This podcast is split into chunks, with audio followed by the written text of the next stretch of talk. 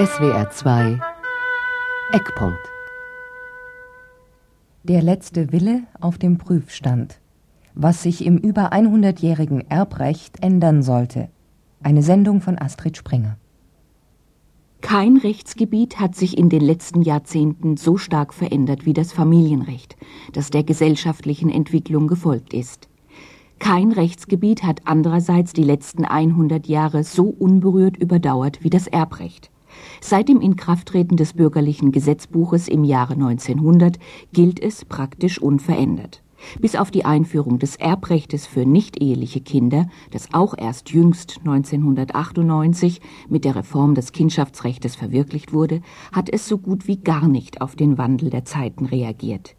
Aber wandeln müsste es sich. Schon alleine der Anstieg der Lebenserwartung oder der Bedeutungszuwachs einer qualifizierten Ausbildung oder der Funktionswandel der Familie sind jeder für sich genommen Faktoren, die das geltende Erbrecht in Frage stellen. Als jüngster Faktor hat sich seit ungefähr zehn Jahren die sogenannte Erbschaftswelle dazugesellt. In den nächsten Jahren und Jahrzehnten werden Vermögen in Billionenhöhe an die nächste Generation übertragen. Die Erbschaftswelle verändert die Gesellschaft im Verborgenen. Sie wird die Kluft zwischen arm und reich stetig vergrößern. Denn die Welle ist statt eines Auf- und Abschwellens ein steter Anstieg. Und in diesem Zusammenhang, die Mehrheit der Erben sind nicht mehr die Söhne. 55 Prozent aller Erbschaften fallen an die Töchter. Und Frauen erben nun mal anders als Männer. Erbrecht und Familienrecht haben, denken wir nur an geflügelte Worte wie was du ererbt von deinen Vätern, viel miteinander zu tun, und zwar über die Familienerbfolge. Eigentum wird zum Erbe, wenn der Eigentümer oder die Eigentümerin stirbt. Artikel 14 des Grundgesetzes garantiert in einem Atemzug in seinem Absatz 1 das Eigentum und das Erbrecht gleichermaßen. Sie sind die beiden Pfeiler, auf denen unsere private Vermögensordnung ruht. Das Erbrecht stellt gleichzeitig die wichtigste Absicherung des Eigentumsrechtes dar. Innerhalb der gesetzlichen Grenzen kann ich mit meinem Vermögen machen, was ich will, und so gehört auch die Testierfreiheit, die Freiheit zum Vererben, zu den von Artikel 14 geschützten Rechten, mit einer Ausnahme. Die eigenen Kinder und die Ehefrau behalten ein Pflichtteilsrecht. Und auch den Eltern steht es dann zu, wenn keine Nachkommen, also keine Enkel vorhanden sind. Es sichert den Angehörigen einen Mindestanteil am Nachlass, den Kindern die Hälfte dessen, was das gesetzliche Erbteil an Wert ausmachen würde, und der Ehefrau neben den Kindern ein Viertel. Hat sie mit ihrem Mann in Zugewinngemeinschaft gelebt, dann bekommt sie nach seinem Tod noch ein Viertel dazu. Doch grundsätzlich, auf der Basis der Privatautonomie, kann ich das Schicksal meines Vermögens über meinen Tod hinaus selbst bestimmen und darf dabei im Rahmen einer letztwilligen Verfügung auch von der gesetzlichen Erbfolge abweichen. Der zweite Grundsatz, der neben der Testierfreiheit das Erbrecht prägt, ist die Familienerbfolge. Die Familienerbfolge rechtfertigt sich aus dem Schutz von Ehe und Familie in Artikel 6 Absatz 1 des Grundgesetzes. Dahinter steht die Überlegung, dass die Ehepartner und ihre Kinder in engen wirtschaftlichen und persönlichen Beziehungen stehen. Und nicht selten hat ja auch die ganze Familie, beispielsweise in der Landwirtschaft oder im Handwerksbetrieb, zum Vermögenserwerb beigetragen. Die Ehefrauen schon deshalb, weil sie nach dem bis 1957 geltenden Familienrecht unentgeltlich im Geschäft des Mannes mitarbeiten mussten. Hausfrauen und Mütter, die ihren berufstätigen Männern daheim den Rücken frei halten, tun es bis heute. Die Wurzeln unseres Erbrechts reichen tief. Sie gehen zurück auf eine mehrtausendjährige jüdisch-christliche Tradition. Das Erbschaftsmotiv kommt in der Bibel im Alten Testament bemerkenswert häufig vor. So klagte Abraham im ersten Buch Moses vor Gott, ich gehe dahin ohne Kinder, und mein Knecht Eliezer von Damaskus wird mein Haus besitzen. Und Gott antwortet ihm, er soll nicht dein Erbe sein, sondern der von deinem Leibe kommen wird, der soll dein Erbe sein. Die Sorge um die Vererbung des Besitzes an die leiblichen Nachkommen steht also an zentraler Stelle, und der Gott der Bibel gibt Abraham darin recht. Die alttestamentarischen Ausführungen zum Erbrecht sind von der patriarchalischen Familienstruktur und dementsprechend von der männlichen Erbfolge bestimmt. Der erstgeborene Bruder wird dadurch ausgezeichnet, dass er den doppelten Anteil erhält. Töchter erben nur dann, wenn keine männlichen Nachkommen vorhanden sind. Die Ehefrauen waren in alttestamentarischer Zeit von der Erbfolge ganz ausgeschlossen. Klappte die Zeugung von Nachkommen mit der eigenen Frau nicht, durfte auf die wahrscheinlich erste Form der Leihmutterschaft zurückgegriffen werden, und es war dann meistens die Magd. Die Fragen der Legitimität der Nachkommenschaft und die Sicherung des Eigentums ist eng mit der Herausbildung eines entsprechenden patriarchalen Familien- und Sexualrechts verknüpft gewesen. Es war die Kirche, die die Testierfreiheit durchsetzte, um Erbschaften zu ihren Gunsten zu ermöglichen, denn sie war von Anfang an auf Spenden und Stiftungen angewiesen. Die alttestamentarischen Rechtstexte erlaubten die freie Verfügung über den Besitz noch nicht, und auch im germanischen Rechtskreis galt eine strikte verwandtschaftliche Erbfolge. Erst die Rezeption des römischen Rechts brachte sie im 13. Jahrhundert zu uns. Vernünftige und nachvollziehbare Gründe sprachen im Jahr 1900 dafür, die Testierfreiheit durch das Pflichtteilsrecht einzuschränken. Die eigene Versorgung aus Berufstätigkeit für Frauen gab es praktisch in einer existenzsichernden Weise überhaupt noch nicht. Die durchschnittliche Lebenserwartung war erheblich geringer als heute. Viele Krankheiten, die inzwischen behandelt und geheilt werden können, führten unter Umständen zu einem frühen Tod des Erblassers. Umso wahrscheinlicher war auch, dass die Kinder, respektive die Söhne, noch in der Ausbildung steckten und die Töchter noch nicht verheiratet waren und beide, Söhne und Töchter, versorgt werden mussten und die Gattin sowieso. Abgeleitet wurde das Pflichtteilsrecht aus einer Art Selbstbindung. Wer heirate und Kinder bekomme, der nehme sich selbst die Freiheit, über sein Vermögen nach Gutdünken zu verfügen. Er müsse einen Teil des Nachlasses seinen Abkömmlingen hinterlassen. Den Pflichtteilsanspruch hat der Gesetzgeber des 19. Jahrhunderts ganz schematisch geregelt. Er besteht völlig unabhängig davon, ob Erbe oder Erbin zum Vermögen selbst beigetragen haben oder ob die Erben finanziell bedürftig sind oder ob sie überhaupt persönliche Beziehungen zum Erblasser unterhalten. Entscheidend ist alleine die biologische Abstammung, sind alleine die Blutsbande. Das vor allem für die Kinder unentziehbare Recht auf ihr Pflichtteil stand bis vor gar nicht langer Zeit unter einer Art juristischem Naturschutz. Damit kann es aber nicht mehr weit her sein. Denn immer häufiger wird in der anwaltlichen und notariellen Praxis der Wunsch geäußert, Vermögen am Pflichtheitsrecht vorbei zu übertragen und zu vererben. Und das ist nicht verwunderlich. In den zurückliegenden 100 Jahren haben sich nicht nur der Zeitgeist, vor allem haben sich die gesellschaftlichen und sozialen Verhältnisse gewandelt. Durch die gestiegene Lebenserwartung sind die Kinder häufig selbst schon Großeltern, wenn der Erbfall eintritt und in der Regel aus eigener Berufstätigkeit gut versorgt. Das gilt heute für Söhne wie für Töchter gleichermaßen. Eine qualifizierte Berufsausbildung für die nach dem Zweiten Weltkrieg Geborenen ist eigentlich selbstverständlich. Hohe Scheidungsraten führen zu Zweit- und Drittfamilien.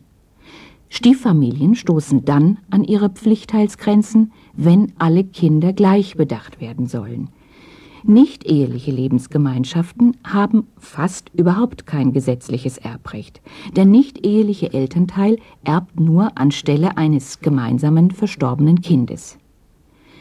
Die lange Lebenserwartung kann auch dazu führen, dass nach dem Tod des Partners eine neue Liebesbeziehung eingegangen wird und dann eben nur diese Person bedacht werden soll. Vor allem nach intensiver Pflege im Alter entsteht der Wunsch, der Pflegeperson durch ein Vermächtnis Dank zu sagen. Auf einen gemeinsamen Nenner gebracht, Wahlverwandtschaften genießen häufig und zunehmend Priorität vor der Blutsverwandtschaft. Das geltende schematische Pflichtteilsrecht ist reformbedürftig. Es lässt für die individuelle, den eigenen Lebensumständen angepasste Nachlassplanung nicht genügend Freiraum. Das hundertjährige Erbrecht bevormundet die Menschen und wird als nicht mehr zeitgemäß empfunden. Das jedenfalls war die Quintessenz einer Fachtagung an der Evangelischen Akademie in Bad Boll im Frühjahr diesen Jahres.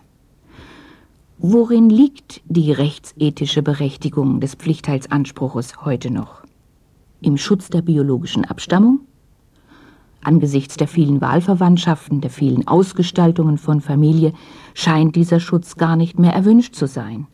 In der Versorgungsfunktion des Erbes? Auch die ist nicht mehr nötig, und wenn doch, dann hat das vom Staat bereitgehaltene soziale Netz genügend Auffangmöglichkeiten. Was bleibt, ist das emotional gefärbte Argument, das Pflichtheitsrecht sei Ausdruck einer tief im Bewusstsein der Bevölkerung verankerten Tradition. Eine rationale, eine tragfähige Begründung ist das nicht. Allerdings, wenn beispielsweise Herr Müller sich nach 30 Jahren Ehe von seiner Frau und zwei erwachsenen Kindern scheiden lässt und die neue jüngere Frau zur Alleinerbin einsetzt, dann wird deutlich, worum es beim Pflichtheitsrecht auch geht. Erben ist ein hoch emotionalisierter Vorgang, der ganz viele Tabuthemen berührt. Das Erbe ist der Gradmesser fürs Geliebtwerden. Im Erbfall werden endgültig und unwiderruflich die Plätze verteilt. Und das Pflichtheitsrecht sucht in Konfliktsituationen nach einem Ausgleich. Es nimmt die Zurücksetzung der Kinder von Herrn Müller nicht hin und gibt ihnen einen Pflichtheitsanspruch gegen die Stiefmutter. Es hat also in ganz hohem Maße auch eine befriedende Funktion. Eines der Tabuthemen ist die Rivalität zwischen den Geschwistern. Wird von drei Geschwistern, sagen wir, das älteste Alleinerbe, das zweite bekommt ein Haus geschenkt und verzichtet auf sein Erbteil, das dritte Kind jedoch wird enterbt, dann behält dieses jüngste Kind als schwache Genugtuung immerhin den Pflichtheitsanspruch gegen das älteste Geschwister. Vor diesem psychologischen Hintergrund betrachtet, erscheinen Reformwünsche am Pflichtheitsrecht noch einmal in ganz neuem Licht. Entzogen werden kann es ja nur, um es kurz zu fassen, wenn der potenzielle Erbe gegen den Erblasser tätlich geworden ist, ihm nach dem Leben getrachtet, ihn körperlich misshandelt oder einen sogenannten unsittlichen Lebenswandel geführt hat. So richtig in Gang gekommen ist die Reformdiskussion durch einen Beschluss des Bundesverfassungsgerichtes vom 30. August 2000. Abzuschaffen sei das Pflichtheitsrecht nicht, sagt der erste Senat, da das Grundgesetz den Anspruch garantiere. Es sei aber in der Rechtsprechung nicht geklärt, in welchem Verhältnis Testierfreiheit und Verwandtenerbrecht zueinander stehen. Vor allem seien bisher auch die im Gesetz genannten Entziehungsgründe noch nicht genau überprüft worden. Was könnte daraus für eine Änderung folgen? Dass der Erblasser seine Entziehungsgründe selbst definieren darf? Dann müsste man das Pflichtheitsrecht gleich abschaffen.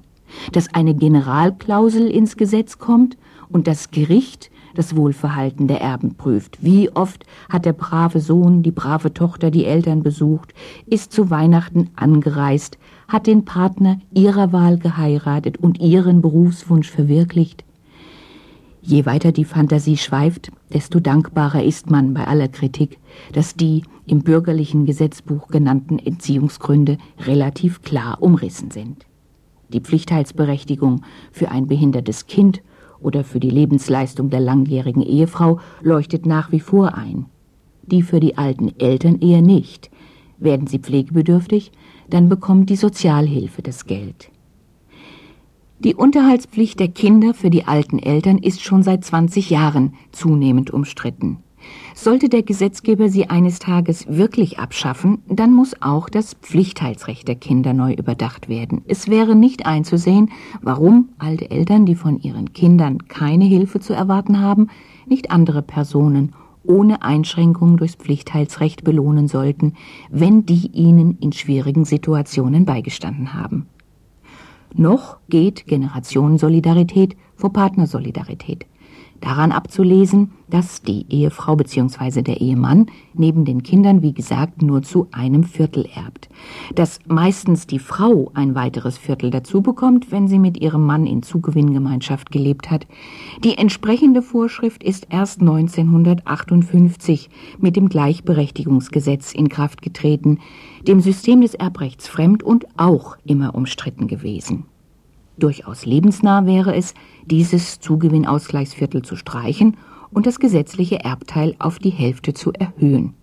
Zu den vielen Folgen der gestiegenen Lebenserwartung gehört nämlich auch, dass Ehen viel länger dauern können als früher und die Partnerbeziehung enger wird, während die Kinder ihre eigenen Wege gehen und sich das Verhältnis zu den Eltern unter Umständen lockert. Nachdem die Ausgaben für die Erziehung und die Ausbildung von Töchtern und Söhnen weggefallen sind, tritt nicht selten im fortgeschrittenen Alter noch einmal eine neue Phase verstärkter Vermögensbildung ein. Untersuchungen belegen, dass dieses Kapital eher der Partnerin statt den Kindern zugutekommen soll, nicht zuletzt deshalb, um den gewohnten Lebensstandard aufrechterhalten zu können. Lösungen zu finden, die den vielen unterschiedlichen Sachverhalten Rechnung tragen und dann trotzdem noch Rechtssicherheit garantieren. Das scheint eine fast unlösbare Aufgabe, und es steht zu befürchten, je mehr Einzelfallgerechtigkeit, desto größere Rechtsunsicherheit. Wirklich dringend ist die Reform des Erbrechts für die nicht-eheliche Lebensgemeinschaft von Mann und Frau müsste es eigentlich heißen. Mann und Frau muss deshalb betont werden, weil wir derzeit für ein eher konservatives Land wie die Bundesrepublik die erstaunliche Situation haben, dass die eingetragene, also eheähnliche, gleichgeschlechtliche Lebenspartnerschaft lesbischer Frauen und homosexueller Männer mehr verbriefte Rechte genießt als die heterosexuelle. Ehe und Familie genießen durch Artikel 6 des Grundgesetzes den besonderen Schutz der staatlichen Ordnung. Wegen dieses sogenannten Abstandsgebotes dürfen Unverheiratete nicht die gleichen Rechte bekommen wie verheiratete Partner. Das ließe sich dadurch berücksichtigen, indem beispielsweise das Partnererbteil auf die Hälfte des gesetzlichen Ehegattenerbteils reduziert würde. Es dürfte aber auch ein paar Prozentpunkte darüber liegen. Auch sollte der Erblasser der nicht ehelich mit seiner Partnerin zusammenlebt, nicht oder nicht mehr verheiratet sein. Und es wird immer noch geltend gemacht, die Definition der nicht-ehelichen Lebensgemeinschaft sei diffus und führe zu rechtlicher Unsicherheit. Dieses Argument hat ausgedehnt, seitdem das Bundesverfassungsgericht selbst sie so definiert hat. Die nicht-eheliche Lebensgemeinschaft ist eine auf Dauer angelegte von Verantwortungsbereitschaft füreinander getragene Lebens- und Wirtschaftsgemeinschaft der Parteien. Im Jahr 2001 wuchsen immerhin rund 5 Prozent aller Kinder unter 18 Jahren in der Bundesrepublik bei ihren nicht verheirateten Eltern auf. Um schließlich zum letzten Aspekt, zur letzten Facette des Themas zu kommen, noch 1960 waren die Söhne die bevorzugten Erben unter den Kindern. Sie wurden häufiger als Haupterben eingesetzt als Töchter. Schwestern erbten gegenüber ihren Brüdern durchschnittlich nur ein Drittel des Nachlasses. Inzwischen fallen mehr als die Hälfte aller Erbschaften an den weiblichen Teil der Bevölkerung. Das liegt nicht nur an der längeren Lebensdauer von Frauen, es zeigt auch, dass sich patriarchalische Vorstellungen gelockert haben. Frauen erben anders. Der Typ des prassenden Lebemannes, der sich nach der Erbschaft als erstes einen roten Ferrari kauft, fand sich unter Erbinnen bisher noch nicht. Sie erben deshalb anders, weil sie traditionell als Erbinnen gar nicht vorgesehen waren und nahezu ohne Ausnahme Schuldgefühle haben, wenn sie plötzlich mit einem großen Vermögen umgehen müssen. Sie sind in der Regel nicht nur ungeübt in der Verantwortung und der Handhabung, es sind die Gewissensbisse, die ihnen zu schaffen machen. Sie lassen sich in dem Satz zusammenfassen, das habe ich doch gar nicht verdient. Fürs schlechte Gefühl gibt es gute Gründe. Nach wie vor definiert sich der Wert eines Menschen in unserer aus dem 19. Jahrhundert überkommenen bürgerlichen Gesellschaft durch die von ihm geleistete Arbeit. Die Währung, in der diese Anerkennung ausgezahlt wird, heißt Geld. Selbstverdientes Geld. Zunehmend auch für Frauen. Frauen unterscheidet von Männern, dass sie ihr Recht auf Erwerbstätigkeit erkämpfen mussten. Identität und Arbeit hängen für sie noch enger zusammen als für Männer. Viele bilden in ihrer Familie die erste erwerbstätige Frauengeneration, während ihre Mütter und Großmütter noch Hausfrauen waren und ihre Identität aus dieser Rolle ableiteten. Das vom Großvater oder vom Vater aufgebaute und übernommene Vermögen kommt ihnen also im doppelten Sinne subjektiv und objektiv unverdient vor, weil sie es nicht selbst erwirtschaftet haben. Schuldgefühle entstehen außerdem aus dem Widerspruch zwischen den neuen Möglichkeiten und den überkommenen Erziehungsidealen, die die Erbinnengeneration der heute 40 bis 60-Jährigen in jedem Fall noch prägt. Mädchen hatten brav, angepasst, bescheiden und aufopfernd zu sein und sich nicht in den Mittelpunkt zu stellen. Selbstständigkeit und Unabhängigkeit standen vor allem den Jungen zu. Nicht zu unterschätzen sind auch die Auswirkungen auf die Partnerschaft. So mancher Ehemann kann nicht damit umgehen, wenn seine Frau plötzlich die reichere ist. Geld verschiebt die Machtverhältnisse innerhalb einer Beziehung. Ehemännern sichert ihre Rolle als Ernährer nicht länger den gewohnten Einfluss auf Frau und Kinder. Das wirkt sich negativ auf Selbstbewusstsein aus. Die finanzielle Unabhängigkeit ihrer Frau empfinden sie als Bedrohung. Auch Trennungsängste werden mobilisiert und so manche Partnerschaft ist bereits an einer Erbschaft der Frau zerbrochen. Nicht unbedingt, weil sie die besseren Menschen sind, sondern weil es einfach ein Ausweg aus dem persönlichen Dilemma sein kann, gehen Erbinnen lieber stiften als ihre männlichen Kollegen. Mit Stiftungen und Spenden lassen sich soziale Verantwortung mit übernehmen und Gesellschaftspolitik mitgestalten. 1889 hat der amerikanische Industrielle Andrew Carnegie in seinem Essay The Gospel of Wealth, zu Deutsch das Evangelium des Reichseins, die wegweisenden Gedanken für wohlhabende Menschen formuliert. Von ihnen sei zu erwarten, dass sie ihr Vermögen auch der Gesellschaft zugutekommen lassen, indem sie spenden und stiften. Der sogenannte Philanthrop müsse nicht nur gegen Krankheit und Not kämpfen, er müsse sich auch für Bildung, technischen Fortschritt und gesellschaftliche Veränderungen einsetzen. Carnegies Ansicht hat darüber hinaus noch mehr für sich. Dem eigenen Leben lässt sich durch Spende oder Stiftung Sinn geben. Der Mensch kann über seinen Tod hinauswirken, das Selbstwertgefühl lässt sich steigern und das schlechte Gewissen beruhigen. Ganz wichtig für die reichen Erbinnen. Und so verwundert es nicht, dass in Deutschland ebenso wie in den USA die Spendenbereitschaft der Frauen größer ist als die der Männer. Und in beiden Ländern vererben mehr Frauen als Männer an gemeinnützige Organisationen. Und als zusätzlicher Effekt gerne mitgenommen, Stiften, Zustiften und Spenden spart Steuern. Seit Januar 2000 sind Zuwendungen an gemeinnützige Private, an öffentlich-rechtliche und an kirchliche Stiftungen steuerlich absetzbar. Bislang trägt die öffentliche Hand in der Bundesrepublik bis zu 90 Prozent der Ausgaben für Kultur und Soziales. Gerade in diesen beiden Bereichen werden die Mittel immer knapper, wird privates Engagement immer dringender benötigt. Ob die kurz bevorstehende Reform des Stiftungsrechts dazu ermutigen wird, bleibt abzuwarten. Reiche Erbinnen und reiche Erben haben die Macht, die Gesellschaft gezielt in ihrem Sinne zu bereichern ein Potenzial, das längst noch nicht ausgeschöpft ist, vielmehr als Möglichkeit gerade erst erkannt wird.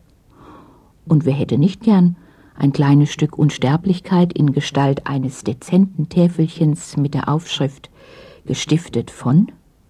Doch es stellen sich weitere knifflige Fragen. Welche Auswirkungen hat eine Stiftung auf das Pflichtteil? Wird eine Stiftung wie eine Schenkung behandelt oder doch eher nicht? Könnte also durch die Stiftung das gesetzliche Erbe geschmälert werden? Fragen über Fragen und alle Antworten offen. Erst die Zukunft wird erweisen, wohin sich das Erbrecht bewegen und wofür das geerbte Geld gut oder schlecht sein wird. Nur so viel steht im Moment fest. Wenn schon noch nicht im Umbruch, dann ist es zumindest im Aufbruch. In SWR 2 Eckpunkt hörten Sie Der letzte Wille auf dem Prüfstand, was sich im über 100-jährigen Erbrecht ändern sollte von Astrid Springer.